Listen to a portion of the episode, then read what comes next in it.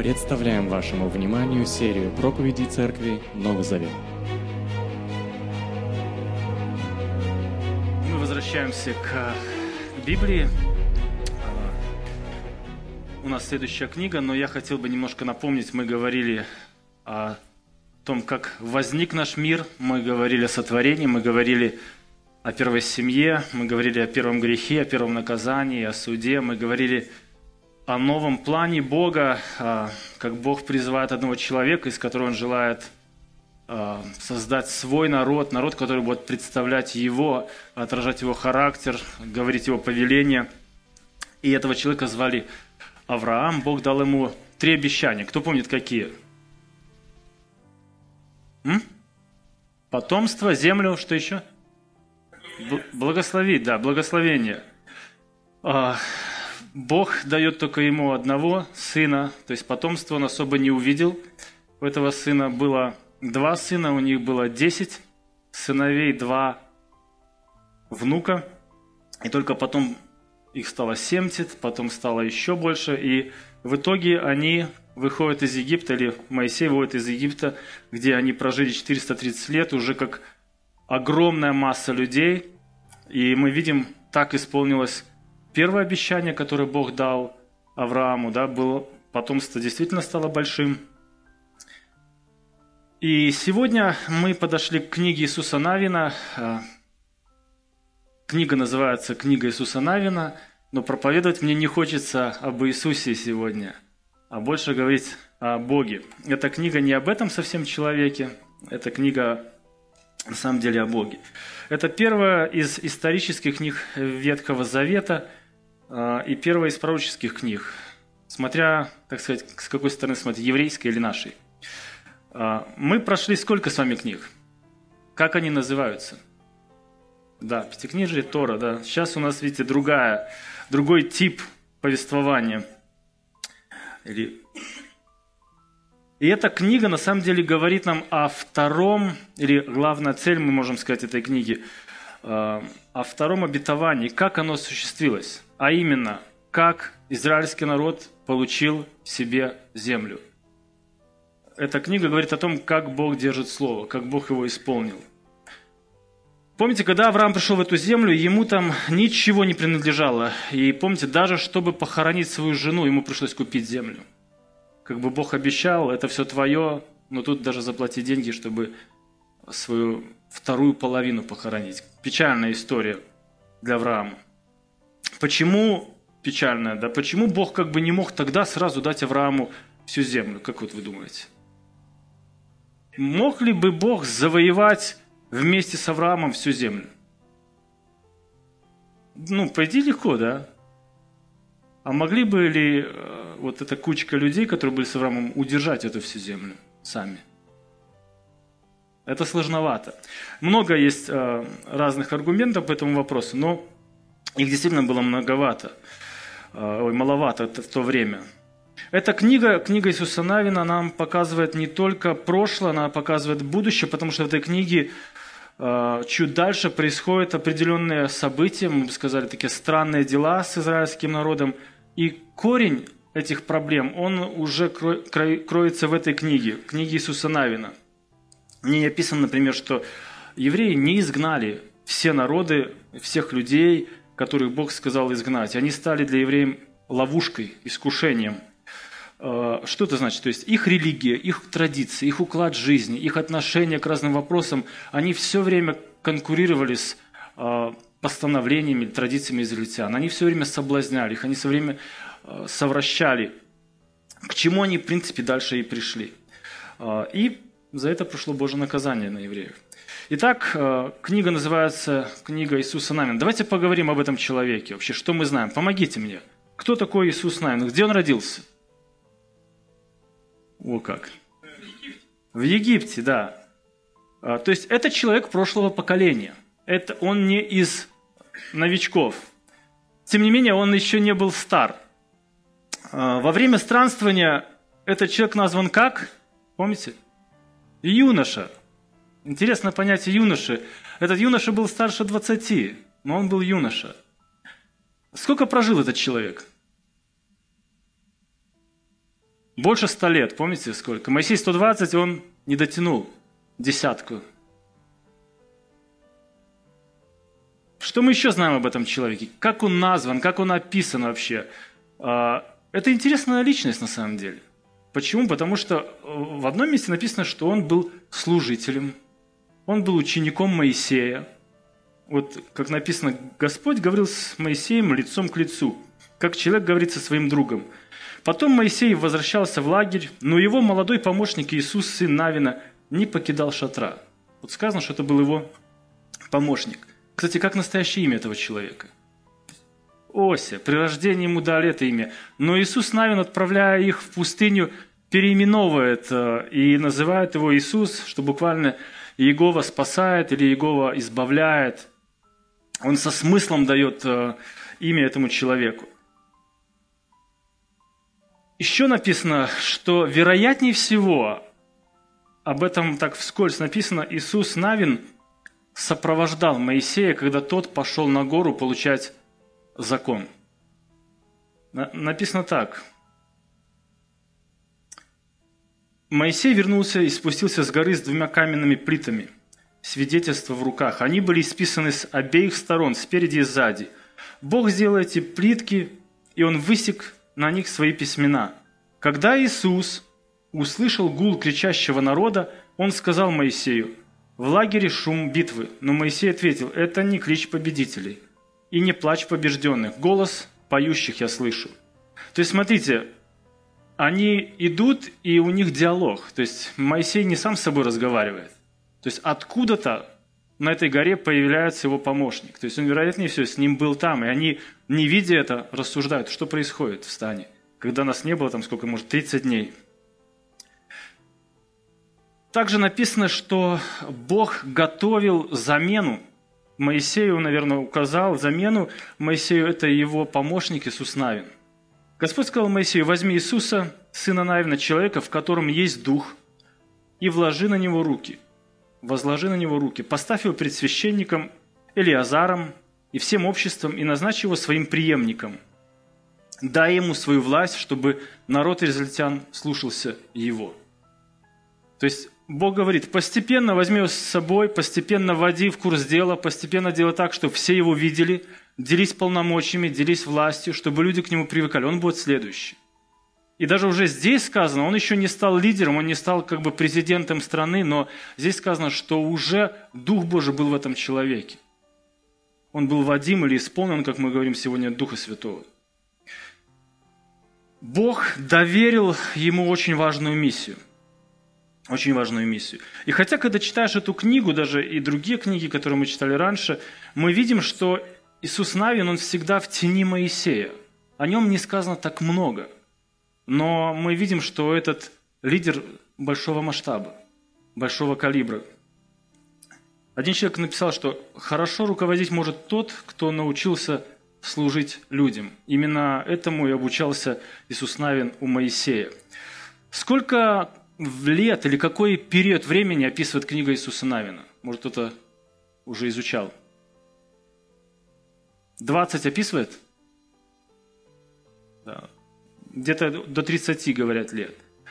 А, скажите, это большой срок, 20 лет, 30 лет? Вот смотрите, в такую небольшую книгу, 24 главы, да, записан такой период времени.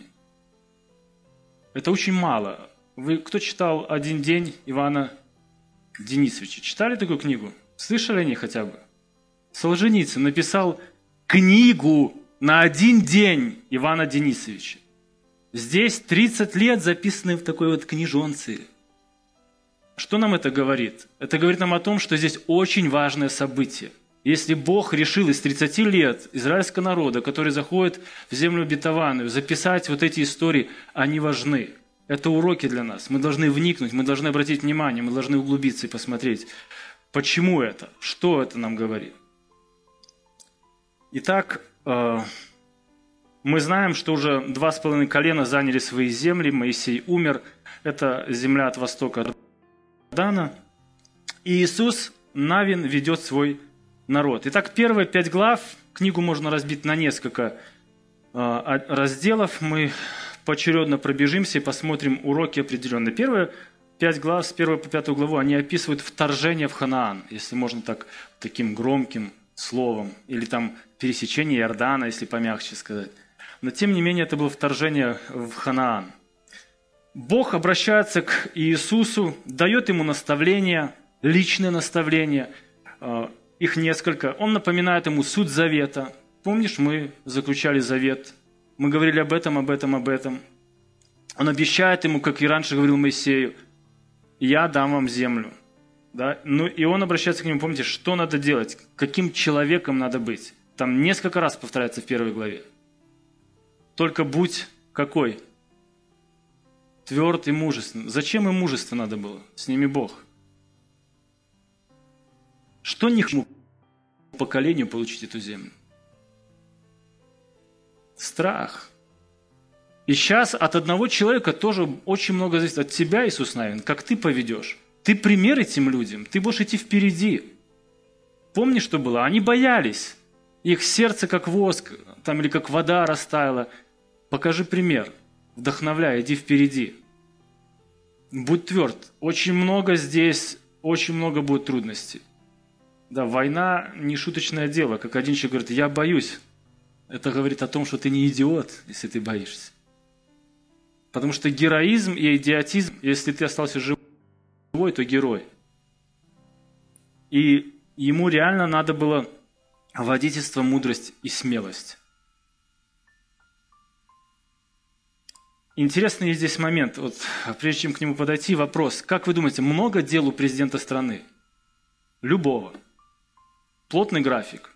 Я думаю, очень. Они рано встают, поздно ложатся. У них просто постоянно с минуты на минуту с тем встретился, с этим, это подпиши, это разбери. Постоянный поток информации. Ну, конечно, это не то время, но как вы думаете, у Иисуса Навина много было дел с народом израильским?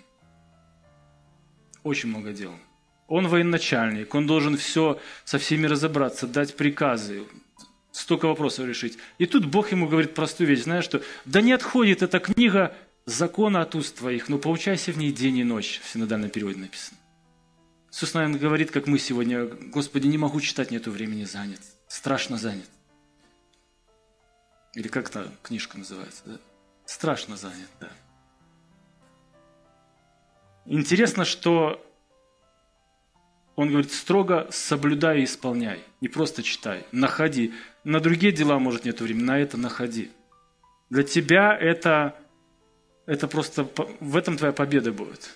От этого зависит, войдешь ты туда или нет, и как вы будете жить.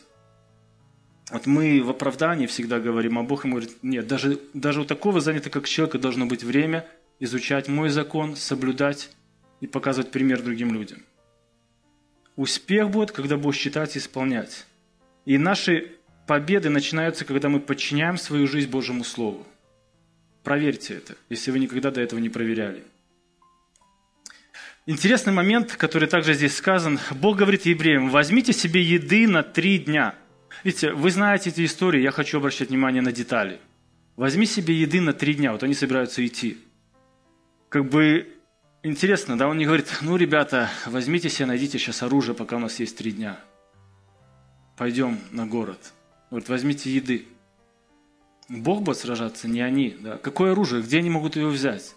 Ну да, до этого сражались, кого-то забрали. Да? Ну, максимум, как сказать, в буквальном смысле будут пыль в глаза бросать. Да? Песок у них есть, там камни. Затем Иисус дает три дня на сборы, посылает, помните, разведку. Уже не 12 человек, сколько он посылает? Два, которую вычислила вражеская контрразведка. Но они были спрятаны, помните, женщины легкого поведения. Она получила гарант безопасности за это. И, скорее всего, именно они рассказали ей о Боге, и она уверовала от них, как написано в послании к евреям. Интересно, что не было ни инета, да, не было ничего тогда, ни газет. Уже все знают, что идет израильский народ, они знают о Боге, они знают замысел даже. Может, они посылали уже своих шпионов в стан, но они знают, для чего сюда пришли израильтяне и что они хотят делать. Эти два человека вернулись, они принесли новость. Какая была их задача, вот как шпионов? Для чего посылают шпионов? Конечно, слабые места. Башни, город, стены, как ворота запираются, стража какая, сколько людей, какое настроение в обществе. Но они ничего этого не говорят, они приносят лучшую весть. Какую, помните? М? Народ боится. Вот что было самое главное. Они еще не, не приступили к сказать, делу, а уже все боятся их. Когда рассуждаешь над прежним поколением, которые ломали голову, как мы их победим? У них укрепленные города, вот Иерихон пример тому. А, а Бог показывает следующему поколению очень просто. Вы еще не начали идти, а они уже боятся вас. А когда люди боятся, это, это уже плохо. Это половина проигрыша твоего, если не 90%. Итак, э, дальше описан переход, очень подробно, кстати, описан переход через Иордан. Э, вы помните это событие, оно уже было. Там первый слайд должен был быть. Э, это можно сказать, что это повторение чуда перехода прежнего поколения через Красное море да, с Моисеем. Только там было море, здесь река. Они должны были вспомнить те события. Друзья, с чем был связан переход через Красное море? Помните? С чем был связан? От кого они убегали? От египтян. Чем закончилось все? Победой. Здесь такая же картина. Только река, э, самое лучшее, самое лучшее полноводие, там она остановилась. И примерно 2 миллиона, может чуть меньше, потому что два колена, там жены и дети остались уже на своей земле – переходят эту реку.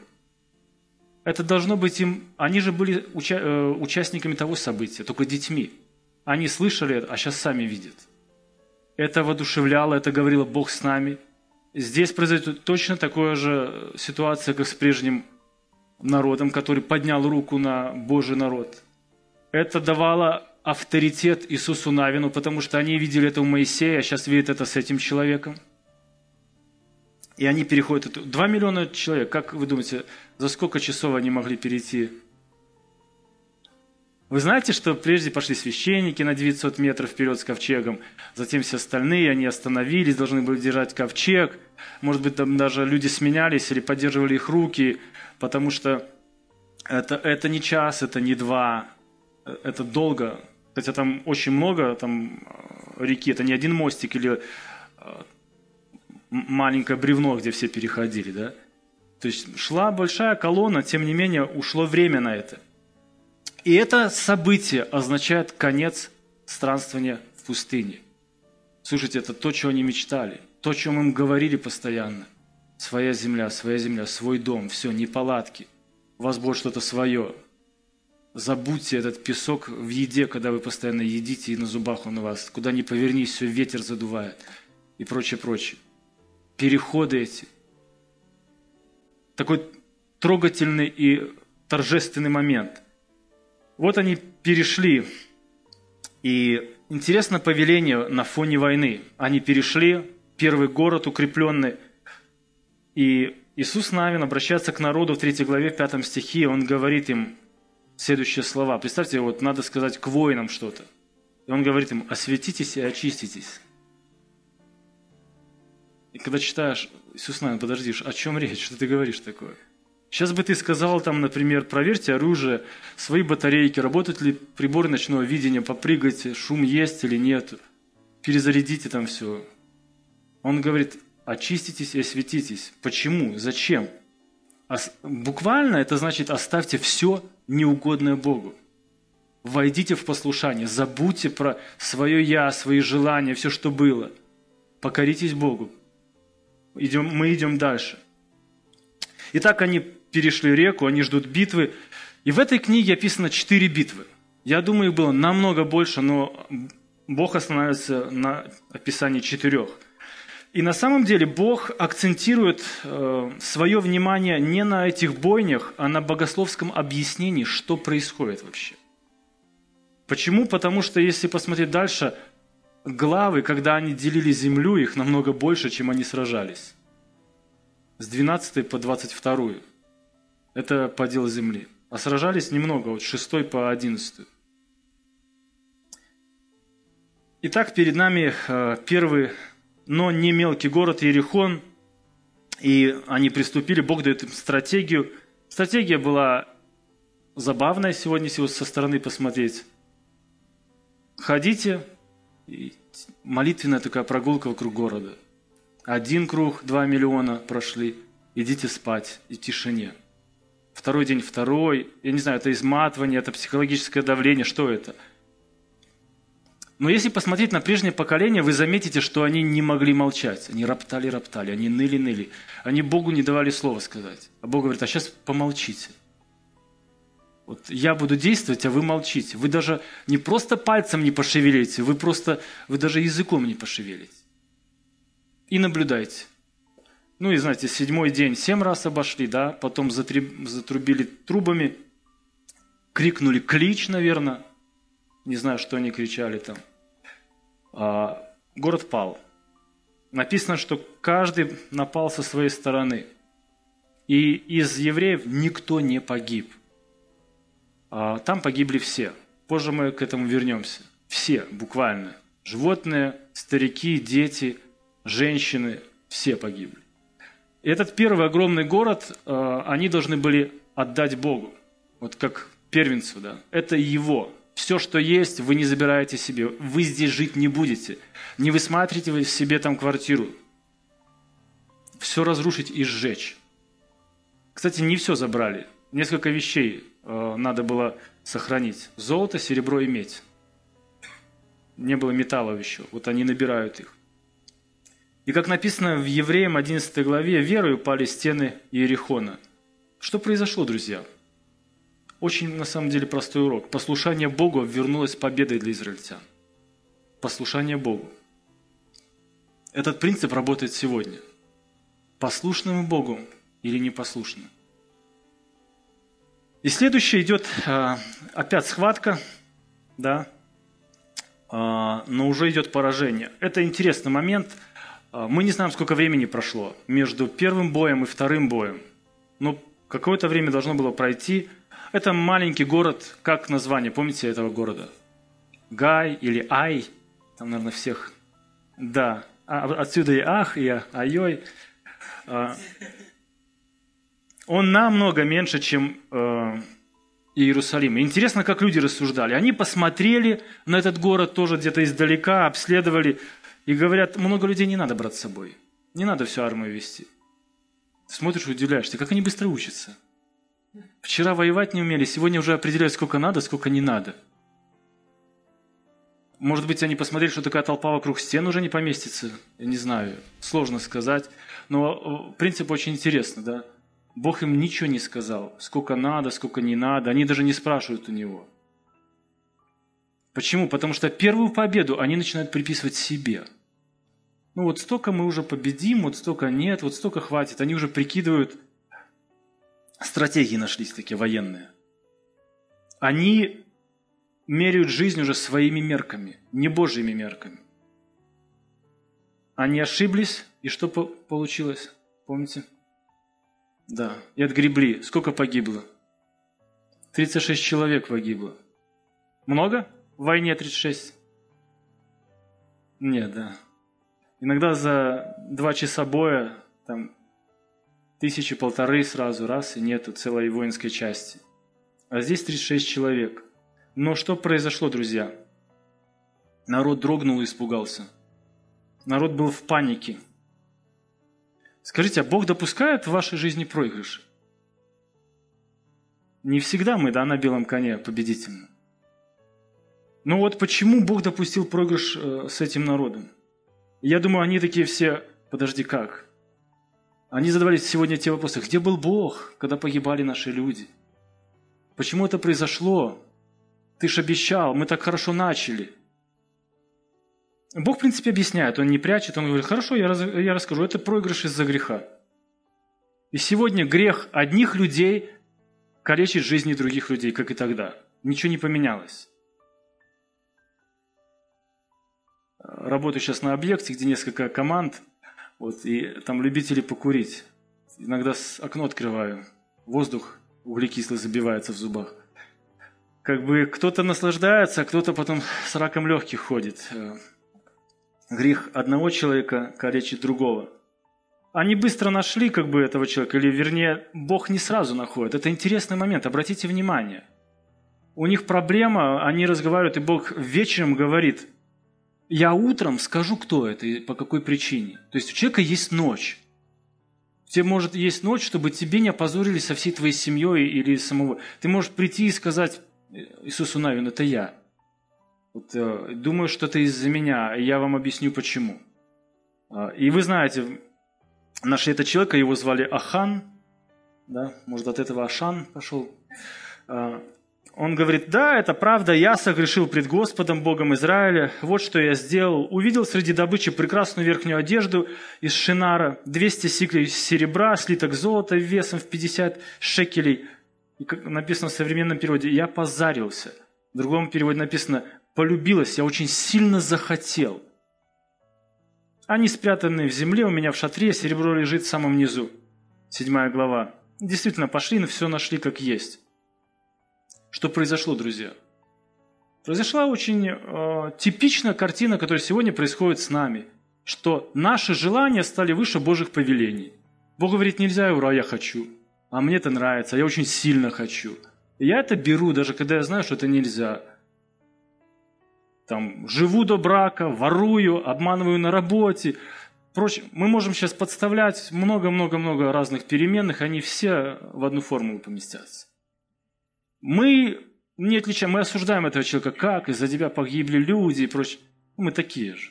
Мы восстаем против Бога, мы не слушаем, мы делаем, мы поступаем как Он. И если сказать просто, его постигла кара Господня. Если не просто, его побили камнями за городом. Его, его детей, его семью, вероятнее, они все были участниками вообще или знали это событие, все молчали. У него было время, можно сказать, раскаяния, но он не захотел, он упустил. А может, никто не найдет.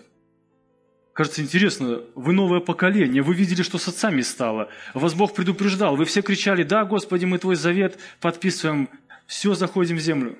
Но приходят моменты, мы говорим, слабости, да, искушения. Никто не видит, я заберу себе. Запомните этот случай, запомните. Знаете почему? Что происходит дальше? Все, весь народ кается, и Бог говорит снова с ними, как завоевать этот город. И они что в итоге, завоевали его или нет? Что они применили? Да, тактика, ну по-другому обман. Это одни из сложных мест этой книги. Вот, это, вот этот обман, например. Интересно, в первом случае они были самоуверены. Они говорят, не надо много людей, пошли мы сами возьмем. А немного времени прошло, уже их враги стали такими же самоуверенными, наступают на те же грабли. Мы побили их первый раз, мы сделаем второй раз.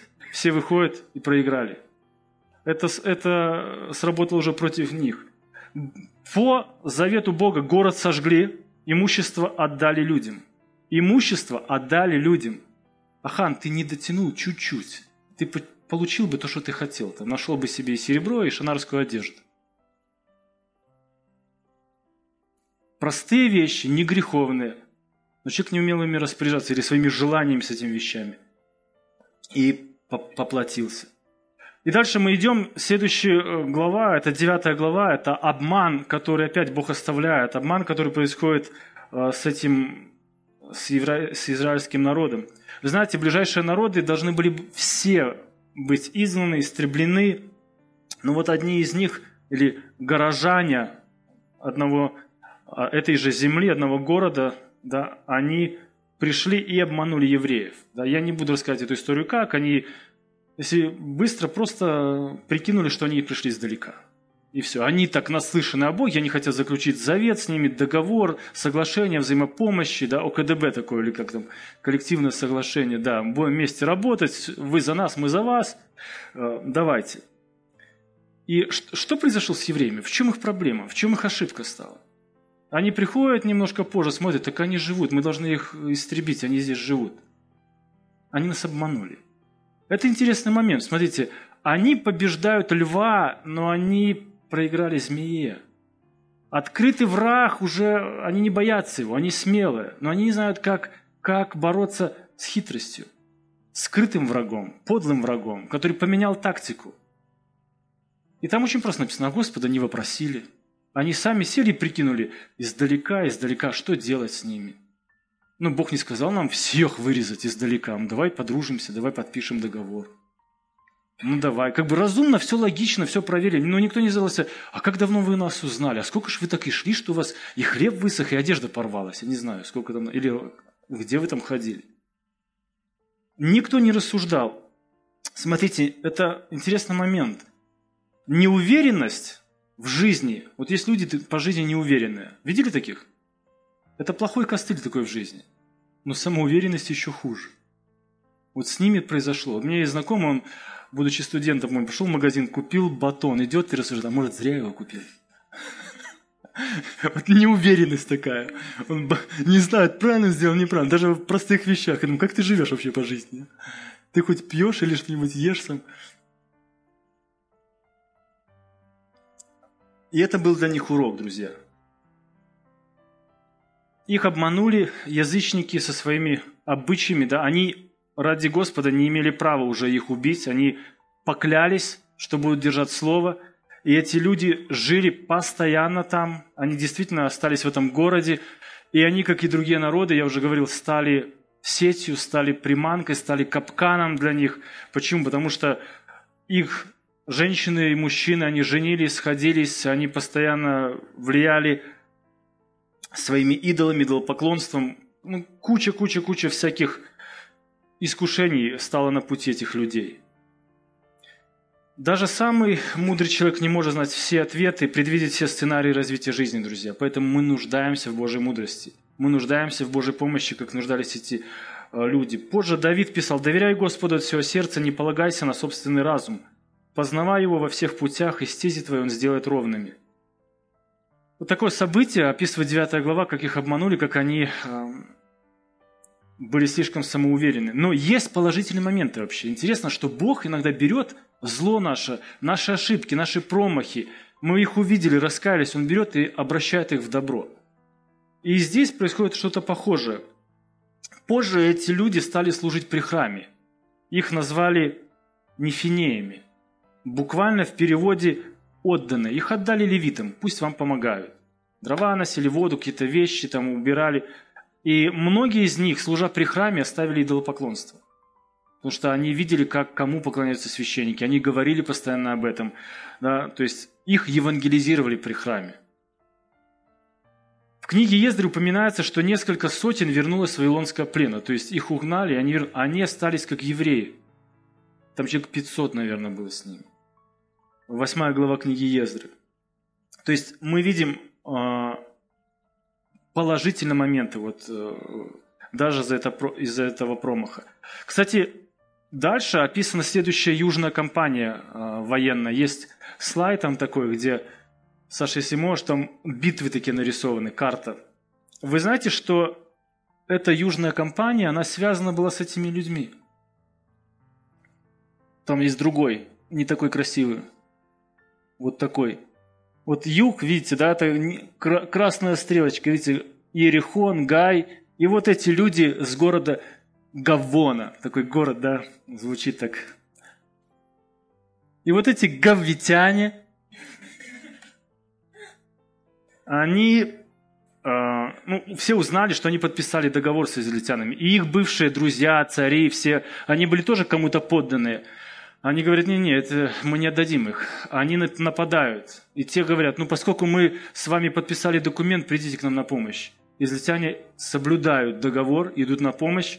Начинается южная кампания, они как бы не написано, что планировали. Кстати, Иисус, наверное, всегда идет на опережение. Он никогда не ждет в осаде, он всегда нападал. И они так успешно ломанули, да, что захватили, побили этих пять царей, захватили кучу городов, добра и прочее, прочее и большие территории, вот весь юг они захватили, практически все эти земли. И это уже третья, третья компания. Смотрите, первая компания была чудо. С Гаем было чудо? Интересно, что такого не было, видимого чуда, но все поняли, что это Бог помог. И дальше Бог использует этих людей тоже. Он говорит им, он дает смелость, он направляет, И здесь происходит одна удивительная история, которая записана э, только в этой книге. Это солнцестояние. Они делают марш-бросок с одного города до этого Гавона, 35 километров, сразу разбивают врага, те начинают рассыпаться, убегать кто куда. И, в принципе, если пришла ночь, они бы все спрятались.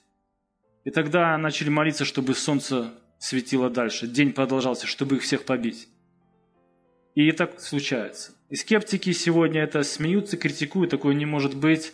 Ну, раз это записано в Библии, то может быть для нас. Бог замедлил время. Наверное, это то, чего нам сейчас так не хватает, этого чуда постоянно, чтобы доделать какую-то работу или наоборот поваляться где-то больше, да, отдохнуть, чтобы день не завершался. Но это был единственный день такого рода в истории, друзья. И как итог написано, «И поразил Иисус всю землю Нагорную и полуденную, и неизменные места, землю, лежащую у гор всех царей их, Никого не оставил, кто уцелел бы, и все дышащие предал заклятию, как повелел Господь Бог Израилев. Поразил их Иисус от Кадес Варни до Газы, и всю землю Гашен даже до Гавона. И всех царей сих и земли их Иисус взял одним разом, ибо Господь Бог Израилев сражался за Израиль. Дальше, друзья, была такая же северная кампания, она была в два этапа. Там же была стратегия такая же, Иисус, он первый атакует – Несмотря на то, что людей было больше. Историк Иосиф Флавий пишет, что врагов там тоже сошлось пять царей. Кстати, не часто они сходились вместе, чаще всего они пытались драться по одному, что было ошибкой.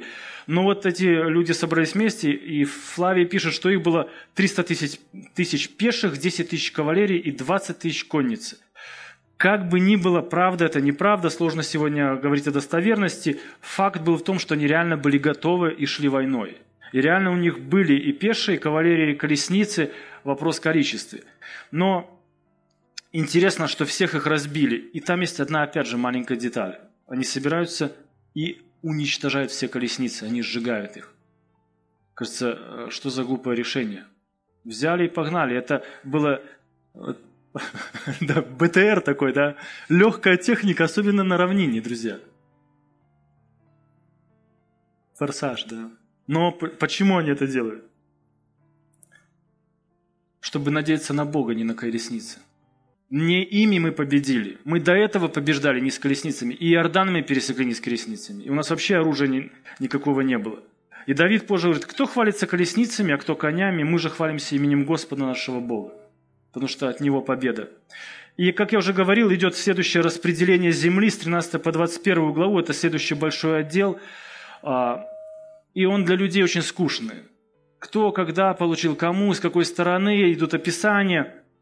Главное слово в, этом, э, в этих главах, запомните его, это наследство. Вы не купили землю или даже вы не захватили, вы получили ее в наследство от Господа. Это не ваша была земля. Бог дал, чтобы они поняли это. Вам ее дали. Хотя даже вы были с мечом, но вам ее дали. Вам позволили ее взять себе. Написано, что они делили ее по жребию, Бог устанавливает границы каждому колену и правила пользования. Зачем? Это как документ. Вот взяли, и там все описано. Вам столько, вам столько, вам там.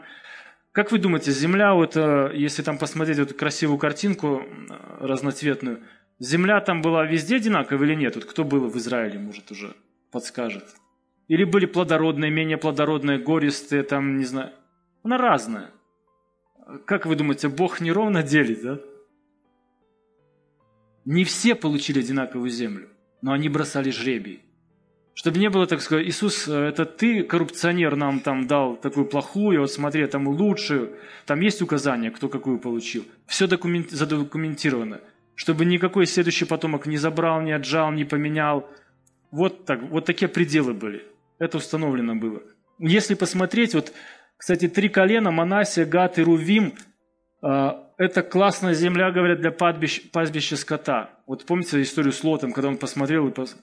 красота. Но это была ошибка, потому что они постоянно, они были не защищены, как, например, вот э, здесь Иордан защищал, естественно, преграда. На них постоянно нападали, нападали, нападали, нападали, они постоянно отгребали. Смотрите, друзья, Бог дает территорию, и это не просто он взял и дал ее, сказал, ну все, ребята. Он говорит, вообще идите дальше, захватывайте. Он просто показал им, Он дает пределы, которые намного больше, чем вот этот вот пятачок. Но они не захотели. Я их понимаю, с одной стороны, 40 лет пустыни, ты хоть что-то получил. Заехал, заехал в коттедж какой-то, да, сам не строил живи. Но ты мог идти дальше и забирать ее, дальше и забирать. Например, Давид и Соломон, они еще больше на восток ушли. Они, на, на самом деле, Давид и Соломон получили еще больше земли, или, можно сказать, завоевали, чем вот эти 12 колен, если суммировать ее. Знаете, какая их проблема была? Они никого не истребляли, они просто дань с них брали. И когда те окрепли, они их назад прогнали, и все, снова земля не ваша. У этих было более радикальные меры. Как только они завоевали землю, как только они переселились, получили уделы, вы знаете, что вот эти три колена, они договорились, мы вам помогаем, мужчины все перешли Иордан, их семьи остались. Но когда мы поможем вам, мы вернемся обратно. Там происходит чуть ли не гражданская война сразу здесь. Они возвращаются назад и ставят памятник, который, скорее всего, было видно с западной стороны. А, и западники потом подумали, что восточники решили сделать центр поклонения свой. И чуть не вырезали эти три колена или два с половиной. Пока не объяснили, что это просто памятник напоминания о делах Божьих. Потому что Бог установил только один центр поклонения, который объединял всю нацию чтобы не разделять. Что и сделали позже враги и другие глупые цари Израиля. Они сделали даже два центра поклонения после Соломона. На севернее и чуть-чуть южнее, более центральном месте. Но Бог всегда их централизировал. Три праздника, на которые должны были приходить мужчины, чтобы всегда нация объединялась. Это все было продумано. Итак, э, переносит скинию в селом это место поклонения, и 18 глава говорит, что земля была покорена, достаточно покорена – и последние главы я заканчиваю, это прощальная речь Иисуса Навина. И что он говорит? Он напоминает о всех благословениях, он напоминает, что они получены за послушание, он говорит о проклятиях за непослушание. Он в стиле Моисея говорит, в стиле, как было раньше, все заветы. Он напоминает про победы, он вдохновляет, захватывайте, идите дальше. Кстати, там отдельные главы, когда Халиф э, выбрал себе землю Иисус Навин, и они говорят, ну, мы захватим, дайте нам им позволили за их послушание два человека, которые зашли сюда с прежнего поколения. Кстати, там очень интересное событие, потому что там были сыны Янаковы, знаете? Это такие прирожденные баскетболисты по 2 метра ростом, огромные. А Халев, дед, больше 80 лет, говорит, ну я все равно их завоюю, дайте мне только разрешение. Почему? Он верой шел туда, этот мужик. Кстати, когда Иисус Навин цитирует э, или говорит наставление последнее, он часто цитирует второзаконие. Это очень интересный момент. То есть наставление Бога о том, чтобы да не отходит вся книга закона, он исполнил, потому что он уже в конце этой кампании, он, он знает, он неплохо знает, он говорит об этом, он постоянно э, какие-то доводы с цитатами своими говорит. Интересно, что два раза он их призывает служить Богу, два раза они говорят, будем, будем обязательно, аминь, мы хотим быть в завете. И на самом деле это поколение было сравнительно верным, чем другие поколения – да, они не всех и знали, но в целом это было верное поколение Богу. Кстати, на протяжении истории христианства, когда, например, одно поколение переживает пробуждение или на обновление отношений с Богом, то следующее это уже теряет и не испытывает. Это как факт. И, скорее всего, причина в том, что поколение, вот это, которое переживает вот как это пробуждение, близкие отношения, они не до конца верны. И они где-то показывают не совсем хороший пример следующему поколению. Последнее, что здесь написано, это смерть Иисуса Навина и других верных людей, священника. А, перенесли кости Иосифа, похоронили в Ханаане. Наступил покой, друзья. Что такое покой? Это время, когда можно было наслаждаться Божьими благословениями. И посланник евреям немножко проясняет нам духовный смысл покоя. Он говорит, это, это те, кто уверовал в Иисуса Христа. У них приходит покой по простой причине, что они не во вражде с Богом, они уже не воюют. Мир наступил. Я не знаю, есть ли у тебя покой, есть ли у тебя мир с Богом.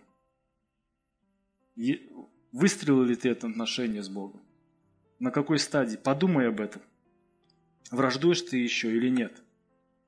Итак, если э, сделать выводы, мы видим, эта книга говорит нам о том, что Бог держит обещание. Он не просто дал Аврааму потомство, Он дает Аврааму землю. Он дает, не они взяли ее. Он подчеркивает и показывает это распределяет, Он селит их, они получили то, что не строили. И мы видим, что вера и послушание Богу приносит благословение и победу. Это очень сильный урок здесь. На этом у меня все. есть трудные места, которые здесь. Я знаю, что есть вопросы. Это обман Рав, это жестокость войн. Это сложные тексты, это больше исключения, нежели правила. По ним нельзя строить какие-то этические нормы. Да, вот эта женщина только уверовала, она спасает жизнь. Я не знаю, да, как объяснить и строить, но мы живем в таком греховном мире, что заповеди конфликтуют. Я сегодня мы говорили, рассказывал случай, когда в школе наш один из сыновей подвернул ногу, мы пошли к врачу, ему взяли, сделали гипс, и врач записывает, где он это сделал? В школе. Он говорит, если мы напишем в школе, учительницу начнут проверять. Там проверки, не знаю, милиция, кто. Так в школе или дома? Как бы неохота, чтобы ее проверяли. Ну, дома.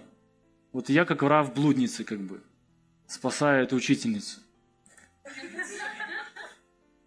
Не, ну, если буквально сказать, ну да, в тюрьму ее, хватает у нас учителей, да, следующий. Да.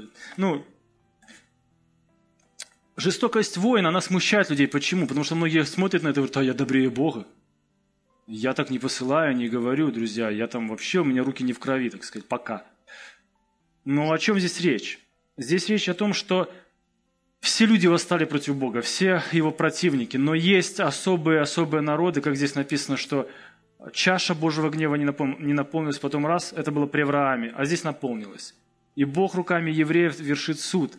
Но это не тот суд, который наказание. Он будет еще, всем неверующим грешникам будет впереди суд.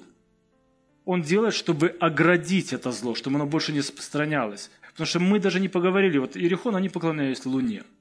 Мы не поговорили о жертве, которые они приносили и детям, и что они только не делали. Если вы посмотрели, вы сказали, ну я бы, наверное, первый стоял в рядах их вырезать. Это отдельная тема, друзья. И, кстати, я хотел бы, чтобы вы понимали, вот это не священная война, это не джихад. Она очень сильно отличается от исламистов, потому что евреи не шли с целью нож к горлу, или ты станешь евреем, или мы тебя убьем сейчас. Ирония в том, что наоборот, победители часто обращали в свою веру этих евреев, и они уходили в идолопоклонство, и Бог наказывал их, а не наоборот.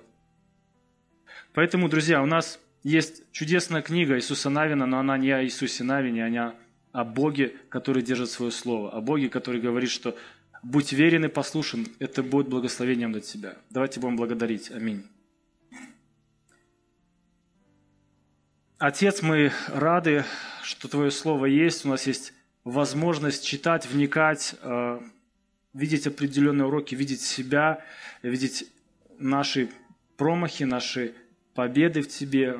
Господи, Ты учишь нас, Ты учишь и показываешь, какой Ты, Бог, который ненавидит зло, Бог, который ненавидит грех, Бог, который долго терпит, любит людей, ждет их изменения, ждет их покаяние. Господи, молим о том, чтобы нам быть верными, молим о том, чтобы нам не бояться говорить Твое Слово, молим о том, чтобы однажды, как Ты сказал этому народу, ныне изберите, кому служить, Господи, чтобы мы это говорили, эту весть несли дальше другим людям, принимали решения всегда быть с Тобой. Просим, благослови нас, Господи, благослови, веди, мы нуждаемся, как Иисус Навин, эти люди в, в мудрости, в Твоем руководстве в этой жизни. Прославляем Тебя. Аминь.